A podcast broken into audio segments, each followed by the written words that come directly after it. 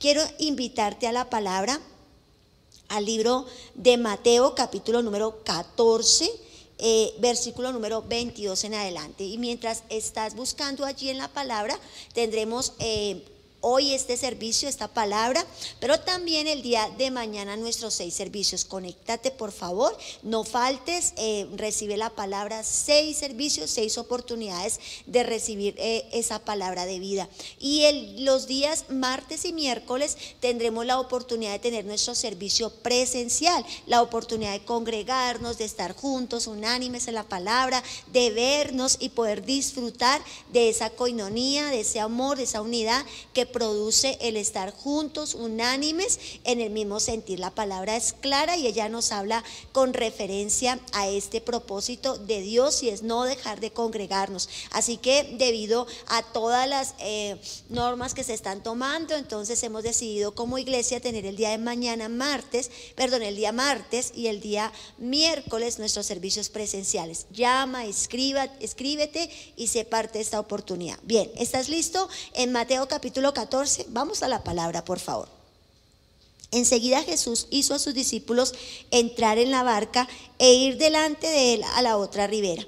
Entre tanto que él despedía a la multitud, despedía a la multitud, subió al monte a orar aparte, y cuando llegó la noche estaba allí solo. Y ya la barca estaba en medio del mar, azotado por las olas, porque el viento era contrario. Mas a la cuarta vigilia de la noche Jesús vino a ellos andando sobre el mar. Y los discípulos, viéndole andar sobre el mar, se turbaron diciendo, un fantasma. Y dieron voces de miedo, pero enseguida Jesús les habló diciendo, tened ánimo, yo soy, no temáis. Amén. Este es el rema de hoy. Tened ánimo, iglesia, yo soy, no temáis. Es una palabra viva, clara, poderosa y muy, pero muy eh, poderosa para nosotros en este tiempo que estamos viviendo. ¿Sabe? Eh, somos esa generación privilegiada de parte de Dios por tenerlo en el corazón, viviendo momentos tan fuertes, tan críticos, viviendo momentos donde eh, ha sido desatado de una manera tan fuerte este proceso sobre la humanidad. Pero también es claro comprender que el Señor está con nosotros, que debemos estar fuertes en ánimo y no temer es importantísima esta palabra. Es importante, iglesia, mantenernos conectados en lo que Él dice acerca de nosotros. Una de las cosas más importantes para poder tomar la palabra, sacar provecho a la palabra y poder vivir en la palabra y disfrutar una vida cristiana es poder entender el tiempo que estamos viviendo. ¿Cuál es la actitud que debemos estar teniendo en referencia a este tiempo que estamos viviendo? ¿Sabe? Son días de confusión, son días donde se vienen muchísimas eh, dudas, preguntas, situaciones, muchísimos sentimientos eh, dentro de nuestro corazón, tal vez confusión, tal vez soledad, tal vez angustia, tal vez nos sentimos abandonados y todo ese mar de emociones hacen que nos desenfoquemos de lo que Dios está diciendo acerca de nosotros. Por eso esta palabra es muy propicia, iglesia, para que la recibamos, la atesoremos y la pongamos por obra en el Señor para tener una actitud correcta en este tiempo y poder apercibirnos en lo que estamos viviendo. Muchas de las personas que están siendo llevadas en desánimo, en abatimiento, en agotamiento espiritual, son personas que no están entendiendo el tiempo que vivimos. Este tiempo es un tiempo muy importante para la iglesia del Señor, para los hijos de Dios, porque es un tiempo de una relación personal entre Dios y el hombre, donde no cabe más otras situaciones o personas, sino solamente Dios contigo. Es un trato especial, personal, de avance, de aumento y de crecimiento. Es un trato donde nuestra fe debe ser aumentada al nivel de lo que Dios dice de nosotros. Y el día cuando Jesús les dijo que cruzaran al otro lado del mar de Galilea, la noche se cerró con un manto, una tormenta. Una tormenta apareció en aquel lugar y los discípulos se encontraron luchando por sus vidas mientras el barco se sacudía en las olas. ¿Sabe? Ellos estaban allí porque Dios los había enviado. Ellos estaban allí en aquel lugar porque la instrucción de Jesús era que fuesen a ese lugar. Y sabe, nosotros muchas veces pensamos que tal vez si la instrucción viene de Dios, entonces nada malo va a pasar. Si la instrucción viene de Dios, entonces todo va a salir a la perfección. Si la directriz viene de parte de Dios, entonces todo tiene que salir perfecto. Hace unos días atrás lo hablábamos en un servicio dominical. Muchas veces las instrucciones, las directrices que Dios nos da, tendremos que vivir y enfrentar tormentas, pruebas, adversidades y situaciones difíciles en la vida. No debemos entonces tener una idea equivocada de qué es Dios, de quién es Dios y de lo que significa Dios y de sus directrices para con nosotros. Quitémonos de nuestra mente y de nuestro corazón en este tiempo aquellas... Eh, falsas enseñanzas, eh, de repente un mal aprendizaje en nuestra vida, donde pensamos que caminar en una vida cristiana es todo absolutamente perfección, que todo va a salir bien, que todo, todo absolutamente va a fluir. Yo quiero decirle que muchas de las cosas que nosotros como creyentes vivamos serán pruebas, adversidades, luchas, vientos contrarios, conforme lo que dice la palabra, vientos contrarios.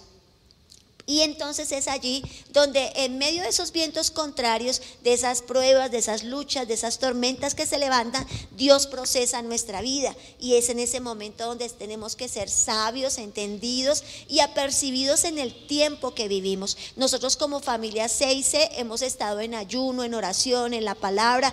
esas son las directrices que el Señor nos ha movido este año. Este año nos ha hablado acerca de ayunar, de orar, de buscarlo, de congregarnos mientras podamos hacerlo. Y es el tiempo y la oportunidad de Dios de caminar en esa directriz. Algunos se sienten confundidos de repente porque no hay los grupos de amistad, porque no hay los encuentros, porque no hay muchísimas cosas o modelos y formas de trabajo, de servicio, de liderazgo en las cuales estábamos acostumbrados. Muchos de repente traen confusión en su mente, en su espíritu, en relación a todo esto que está pasando. Que tal vez como iglesia, como pastores, no estamos conectados a lo que Dios está diciendo, pero realmente iglesia, quiero hoy decirle y confirmarle una vez más que la directriz de Dios para con nosotros en este año ha sido buscarle, cavar nuestros propios pozos espirituales en la oración, en el ayuno, en la palabra. Por eso hemos caminado en 21 días determinantes, hemos caminado en 40 días de ayuno, de oración, de la palabra, la oración de las 4 de la mañana. Hemos estado conectados a través de la palabra, los momentos de poder congregarnos, aprovechar esos tiempos y esas oportunidades. Esa es la directriz de Dios. La directriz de Jesús en este momento fue, vayan, súbasen a la barca y vaya, crucen el mar. ¿Saben? Seguimos esas directrices y no quiere decir que entonces todo va a salir perfecto. Quiere decir que en medio de seguir en la obediencia, en la palabra, en lo que Dios dice de nosotros, entonces seremos tal vez enfrentados a aquello tan grande y tan fuerte que no nos permite ver el fluir de Dios. ¿Qué es aquello que se opone tanto a que veamos manifestaciones, milagros, prodigios y grandeza de Dios, cumplimiento de Dios en nuestra vida? Algo llamado temor, donde el temor y la fe se cruzan.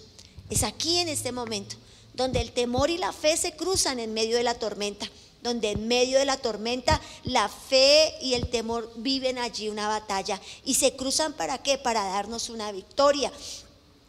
Y el temor es descrito como un, como un pequeño chorro de duda que fluye a través de nuestra mente hasta que produce un canal tan grande. En otras palabras, comienza con algo tan sutil, tan sencillo, tan pequeño en nuestra vida, hasta que produce un gran, un gran, un gran canal donde nuestros pensamientos se escurren por allí. Esos pensamientos de vida, de bendición, de victoria, empiezan a perderse. Y los pequeños temores casi imperceptibles en la vida pueden crecer día a día hasta que nos encontramos paralizados e incapaces de funcionar y existen tantas variedades de esos pequeños temores en nuestra vida y por ejemplo, nosotros enfrentamos temores en relación a la crítica, a la pérdida, al amor, a la enfermedad, a la vejez, a la muerte, a la pobreza.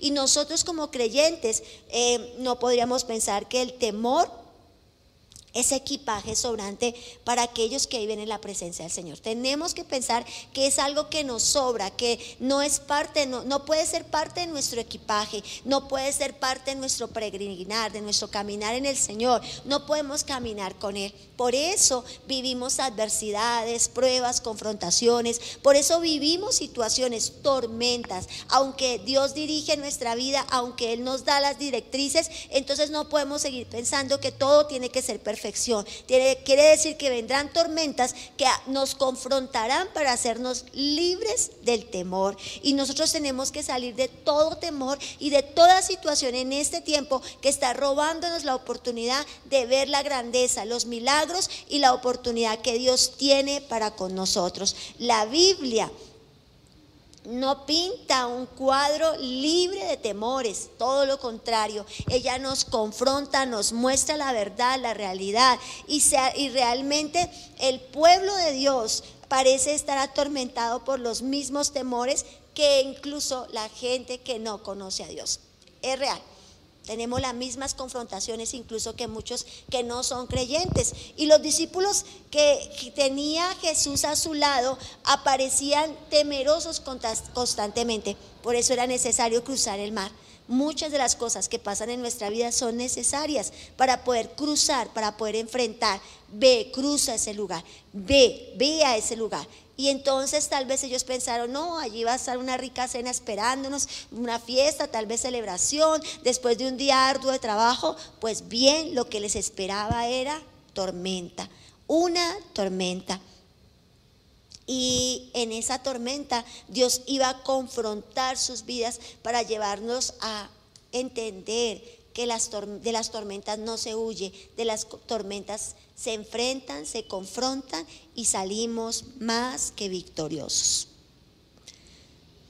Pensamos entonces que cuando Jesús les dice que crucen al otro lado del mar de Galilea, todo iba a estar bien. Y resulta que la noche se cierra en un manto llamado tormenta y que aparece en medio de ese lugar, en medio del mar. No es cualquier cosa, una tormenta en medio del mar. Es impresionante. Se encontraron luchando por sus propias vidas mientras el barco los sacudía sobre las olas.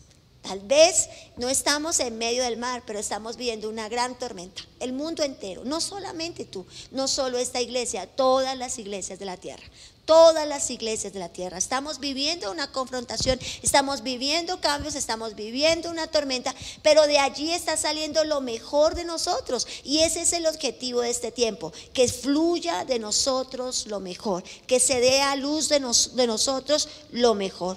¿Saben?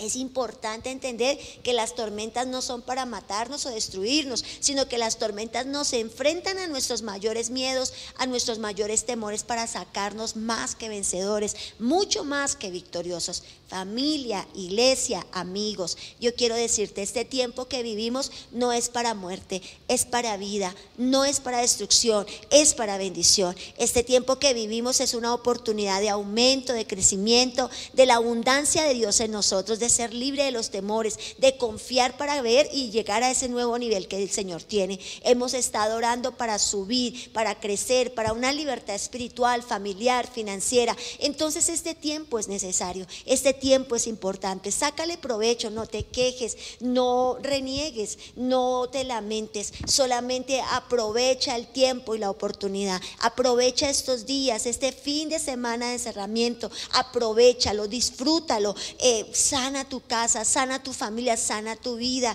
sé libre de resentimientos, de rencores. Eh, mira, mira, cruza, cruza esa tormenta y sé libre. Y de la confrontación que dice la palabra. Esa noche se cierra como manto, una tormenta aparece en aquel lugar y los discípulos se encuentran luchando por sus propias vidas. Y aun cuando vieron que Jesús se aproximaba sobre las aguas, estaban aterrorizados y pensaron lo siguiente, es un fantasma. Mira lo que produce la confusión. Amigos, familia, iglesia, mira lo que produce el terror, el temor. Pierdes la idea de quién es Dios. Confundieron a Jesús con un fantasma. Perdieron el enfoque de quién era Jesús. Y muchos en este tiempo están perdiendo el enfoque de Jesús, la visión de Jesús en sus vidas la visión del llamado de Jesús a sus vidas. Muchos por el temor, por la soledad, por el cambio, por el modelo que Dios está trazando para su iglesia en este tiempo, están viendo ahora a Jesús lejano, como un fantasma, como alguien acusador. Muchos han caído, Muchos eh, se han movido en este tiempo en muchísimas situaciones porque ha abundado el pecado de una manera impresionante. Las redes sociales han prestado para que eh, se caigan muchísimos hoyos y situaciones en las cuales eh, nos alejan de Jesús y empezamos a verlo de una manera equivocada. ¿Cuál es la imagen que tienes de Jesús? ¿Cuál es la idea que tienes acerca de Jesús en tu vida? ¿Cuál es la imagen que tienes del cristianismo? ¿Cuál es la imagen que tienes de la iglesia? ¿Cuál es la idea que tienes de este tiempo? Tal vez eres de los que piensan que este tiempo es un gran castigo de Dios para la humanidad. O tal vez eres de aquellos que piensan que la iglesia abandonó a su pueblo, que la iglesia abandonó a, sus creyentes. Tal vez eres de aquellos que todavía estás, todavía estás pensando de la manera equivocada, viendo a Jesús de una manera equivocada. Esta es la forma, este es el modelo, este es el tiempo en el que nos estamos moviendo, no en la dependencia de personas, sino en la dependencia del buen Dios de los cielos. Así que sal de toda acusación, sal de toda mala equivocación. Ellos al mirar a Jesús lo, lo vieron como un fantasma. ¿Cómo estás viendo a Jesús? ¿Cómo estás viendo a tu iglesia? ¿Cómo estás viendo a tus pastores? ¿Cómo estás viendo? ¿Cómo estás viviendo este tiempo? ¿Cómo estás viendo esto que vives, iglesia? Iglesia, la manera correcta de verlo es una manera madura, una manera sabia, una manera entendida y una manera inteligente, una manera capaz de sacarle el mejor provecho. Porque si tienes una idea errada, incorrecta, te vas, vas a terminar eh, aislado, vas a terminar abandonando, vas a terminar apartado, vas a terminar en caminos que no son el propósito de Dios ni el proceso de Dios para contigo. La palabra nos dice que ellos lo vieron como un fantasma. ¿Sabe? El orgulloso ejército de Israel vivía atemorizado por un hombre. ¿Cuál hombre? ¿Recuerdas? Goliat, el ejército de Israel. Por supuesto, ¿sabe? Era un orgulloso ejército porque claro que tenían por qué estar orgullosos. Habían matado a miles, a cientos, a millares. Saúl mató a mil, David a sus diez mil. Hice la palabra que era un ejército capaz para Imagínate que tenían tanto temor porque el hombre que ahora producía ese miedo medía 3 metros 15 centímetros y jugaba sin piedad con el temor de ellos y los ridiculizaba y les colocaba desafíos y sabía que el pueblo no se animaban para aceptar sus desafíos. El rey Saúl estaba gobernado por el temor. Primero el gigante, luego el del muchachito que mató al gigante. Y David mismo no tuvo, no estuvo libre del temor antes de la gran batalla, pero tomó su onda y sus cinco piedras y se mantuvo en pie de todas maneras. Es lo que la palabra nos dice. ¿Sabe? El coraje no es la ausencia del temor, sino cómo lo manejamos. Es el lugar en el que el temor y la fe se cruzan. Ese es el momento en el que el temor y la fe se están cruzando en nuestra vida. Y David nos muestra una historia de poder llena del coraje que viene de Dios. Pero también tenemos historias del poder del temor. Y tal vez la más notable de todos es la referida en la delegación a aquellos espías que fueron enviados a Canaán y fueron comisionados a, una expedición y esa expedición era determinante para la posesión de la tierra. Y la verdad es que el territorio era desconocido y todo lo que tenían al frente era desconocido. Esta era la tierra prometida, el hogar final para sus generaciones. Años y años de esclavitud era la tierra de Abraham, el suelo patrio de sus sueños, pero había pasado muchas generaciones lejos y la tierra tenía en sí tanto misterio como promesa. Sin ninguna duda, iglesia. Canaán era la curva en el camino del éxodo y los israelitas no podían ver lo que asomaba a la vuelta de esa curva.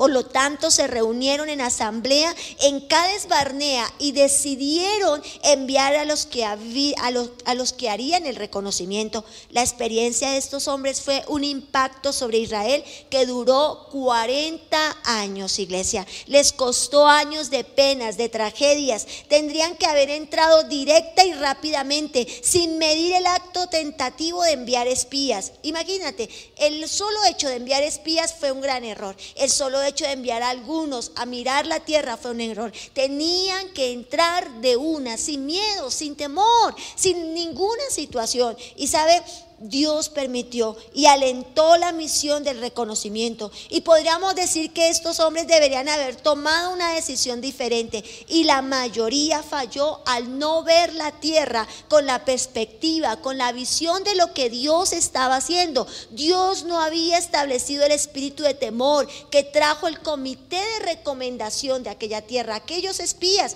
familia, iglesia. Dios nos está hablando en este tiempo, nos está dando directrices. ¿Por qué entonces temer? ¿Por qué entonces no obedecer? ¿Por qué entonces no entrar en la obediencia a lo que Dios dice acerca de nosotros? Y podremos decir que los hombres deberían haber tomado una decisión diferente y la mayoría falló al no ver la tierra en la visión de lo que Dios tenía. Dios no había establecido el temor, Dios había establecido en ellos el coraje, la victoria, la bendición de Dios. Y al estudiar cuidadosamente esta narración encontramos principios claves sobre la, la tiranía del temor y la libertad de la fe.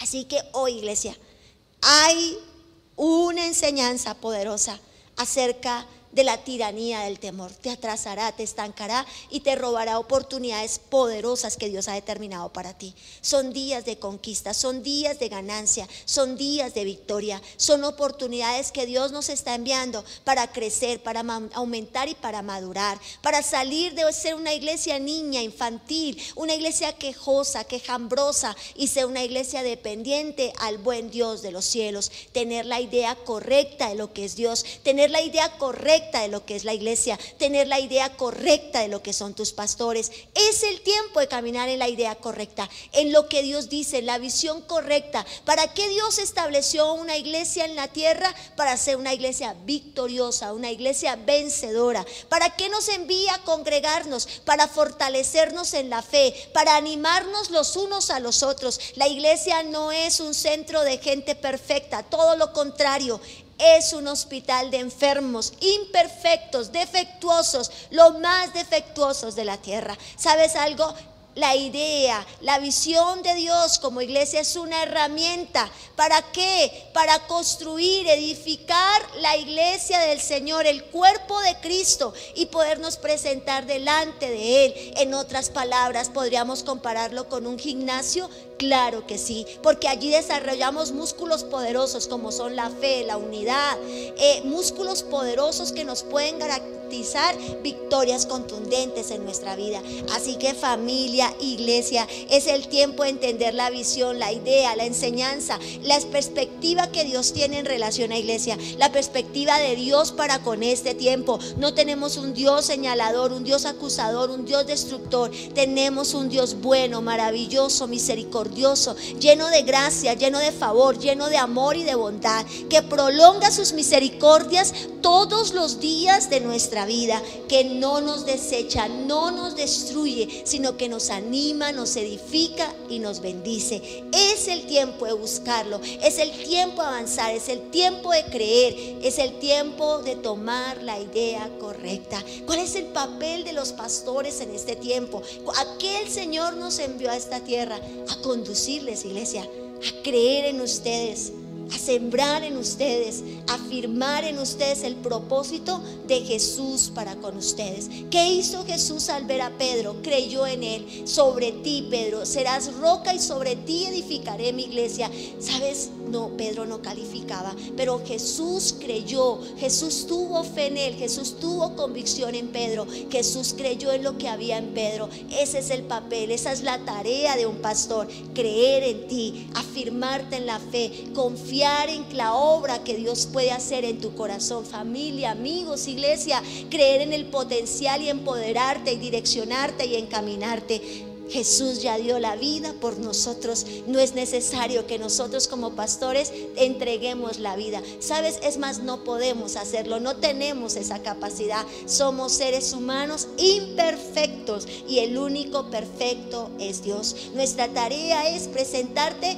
al Dios de la gloria, eh, perfecto en toda perfección, lleno de gracia y de favor, conducirte por el camino, instruirte y direccionarte y las decisiones las tomarás tú. Así que hoy es el tiempo de dejar toda idea errónea, errada de Dios. No es un fantasma. La prueba te hace ver a Dios de una manera incorrecta. La prueba te hace ver la iglesia de una manera incorrecta, tus pastores de una manera incorrecta.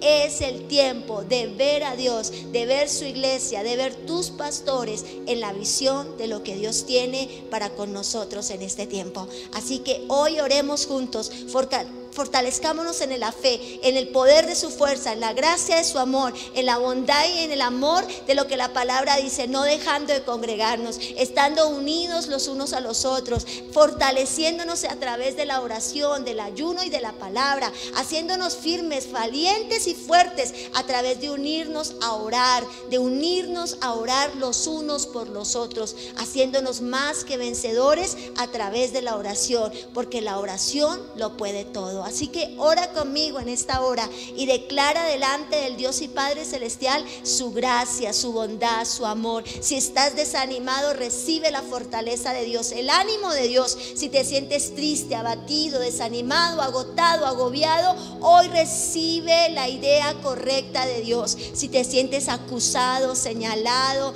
de repente es tan fuerte el látigo del enemigo que estás viendo a Jesús como un fantasma, entonces hoy en el nombre poderoso de Jesús de Nazaret, recibe su amor, su compasión, su bondad, que en medio de la tribulación, de la prueba y de la tormenta, te rescatan.